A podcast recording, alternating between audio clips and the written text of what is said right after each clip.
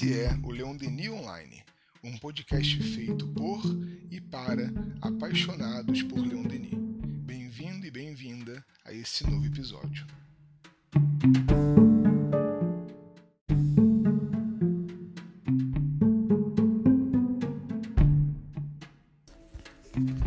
Queridos amigos que estão acompanhando esse nosso passeio por acontecimentos, por relatos, é, por experiências do nosso querido Leon Denis, numa visita à sua casa de tour. É, hoje vamos ver algumas experiências por, eles relatar, por ele relatadas é, no livro No Invisível, em outros momentos também relatados por seus biógrafos. É, os chamados fenômenos de casas mal assombradas, no dizer de Leon Denis, eram os mais frequentes e os mais conhecidos. É, naquele momento de verdadeira invasão espiritual. Começar pelos fenômenos de Hydesville, que são considerados precursores do espiritismo, né, através da comunicação das irmãs Fox com as batidas nas paredes. Na própria casa de Leon Denis em Tours, a casa da Rua Dalmar, a casa da alma, né? É, ele, ele vivenciava muitos desses fenômenos, né? portas abrindo, fechando, maçaneta, é, vultos passando, e encarava tudo isso com muita naturalidade e, quando possível, é, realizava estudos e reflexões em torno desses fenômenos.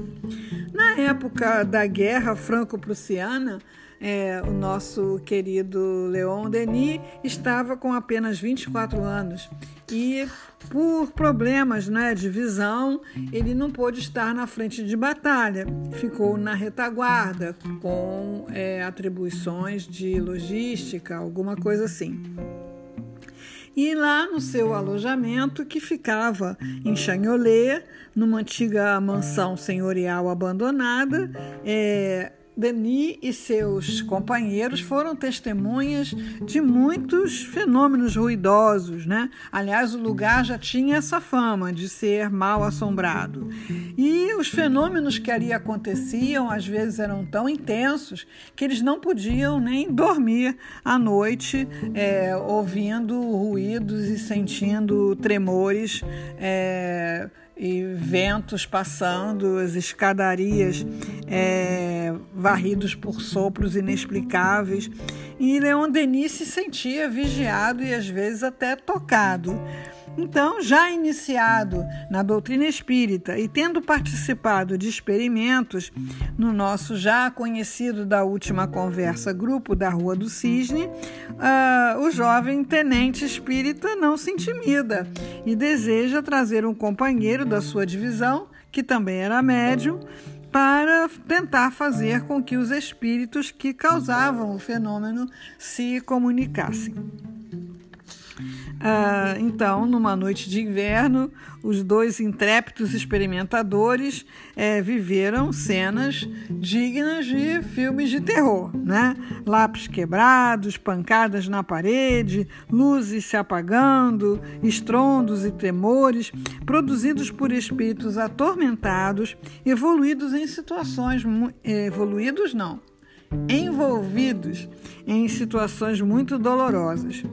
É, apesar de aterrorizantes, as experiências de Chanholé, ao invés de desencorajar, animaram ainda mais o estudioso Denis a prosseguir nas suas investigações.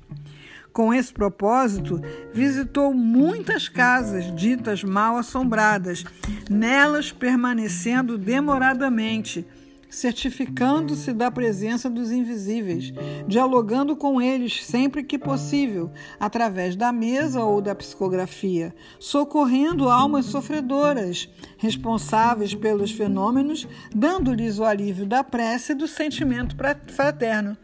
Vamos lembrar que nesse momento nós não tínhamos é, reuniões de desobsessão organizada, né, onde essa, esses espíritos são trazidos a um ambiente é, propício para serem devidamente atendidos ou doutrinários. Mas Leon Denis tinha uma amiga, a Duquesa de Pomar, que promovia na sua residência é, reuniões de muitos estudiosos de várias áreas do pensamento espiritualista e que era muito amiga de Leon Denis, que aí já era o conhecido autor de Depois da Morte. Ela é, o chamou, é, assim como a outros é, participantes, para entender, para compreender ah, fenômenos que vinham acontecendo num oratório que ela tinha na sua casa, aonde ela conversava com uma amiga espiritual nada menos do que Mary Stuart, né?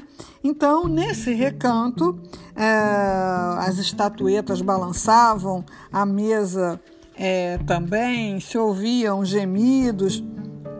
Então, Leon Denis, atendendo ao convite da Duquesa de Pomar, junto com outros convocados, é, puderam socorrer o espírito do general Boulanger, é, que há pouco tempo se havia suicidado é, e a todos comoveu, descrevendo suas angústias e sofrimentos morais. Hoje a gente tem bastante relatos né, sobre a situação do suicida. Então, mais uma experiência vivida sem assombro pelo estudioso Denis, que se tornava dia a dia o conhecedor profundo do Espiritismo, não só do ponto de vista filosófico e moral, mas também em suas bases fenomênicas. A gente fica pensando, será que ele nunca sentia medo? É claro que quanto maior a evolução, maior o estudo, é, mais a gente se liberta desse medo atávico é, dos fenômenos espirituais. Obrigada, queridos, e até a próxima conversa.